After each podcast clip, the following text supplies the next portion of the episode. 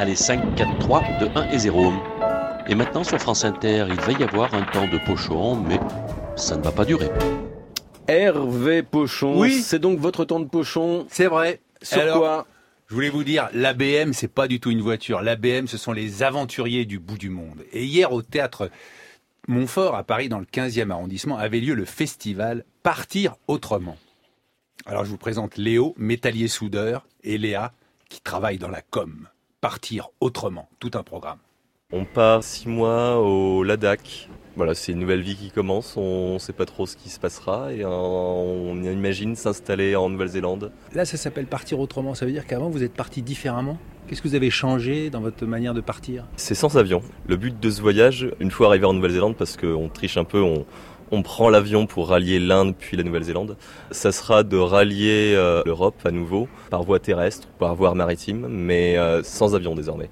Enfin là, Léo et Léa, vous trichez quand même beaucoup. euh, prendre l'avion pour aller jusqu'en Nouvelle-Zélande. Enfin bon, qui suis-je pour vous juger? Allez, bon voyage. Et vous, Quentin et Delphine, vous revenez d'Alaska et il est comment votre autrement?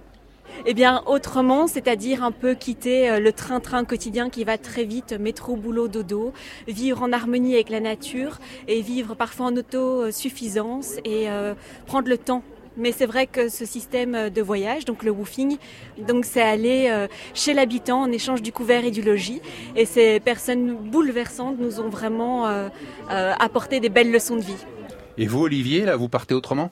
Euh, moi, je pars plus autrement, moi. C'est fini, ça. C'est fini Ouais. Parce que vous êtes trop vieux Non, c'est parce que on essaye de justement réfléchir à son implication, même ici. Vous voyez, il n'y a pas besoin pour ça de vouloir toujours partir. On peut déjà peut-être aussi euh, s'impliquer dans des actions con- concrètes euh, près de chez soi. Alors, Odile, c'est sa spécialité. Quand elle n'a pas le micro, elle parle. Et quand elle a le micro, elle dit non, mais moi, je veux pas parler. Qu'est-ce que vous venez de dire? Je dis que c'est intéressant aussi de voyager au coin de sa rue, découvrir sa ville, Et elle s'appelle comment, le...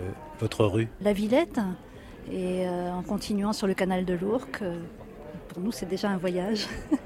Et maintenant, je vous présente Pauline, 32 ans, qui travaillait dans la banque et qui est en train de créer son site Across the World. C'est international chez ABM. Je suis partie autrement, je suis partie euh, marcher euh, avec un sac à dos toute seule sur le chemin de Compostelle. Et la nature en fait et la marche aussi euh, via donc le mouvement du corps, c'est une occasion de, de connexion à soi en fait Euh, et de ralentir aussi. C'est la possibilité de ralentir. Donc, ça veut dire qu'avant, vous êtes parti comment? Je pense qu'avant j'ai eu toute une période où j'étais plus, euh, on va dire, euh, je partais pour aller visiter des endroits. Je pense que j'étais un peu une consommatrice de voyages et d'expériences. Voilà, c'était mon dernier temps de pochon. Moi aussi, j'aurais voulu partir autrement. Après pratiquement 39 ans de maison et plus de 200 CDD. J'aurais voulu partir en riant, en dansant, et pas le 23 juin, le jour de la mort de Boris Vian. Il avait 39 ans. Alors je bois, systématiquement.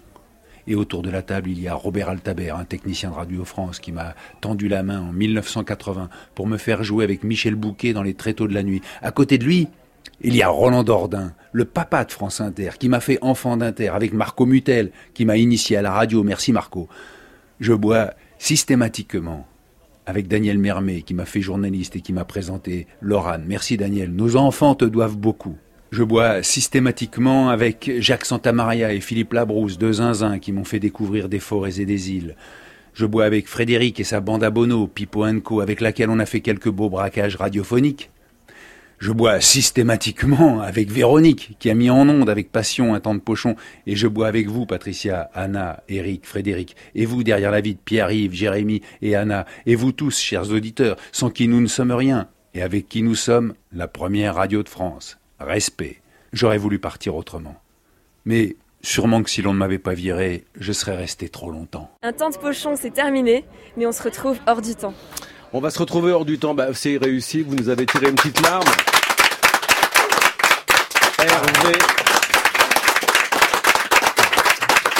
Hervé Pochon.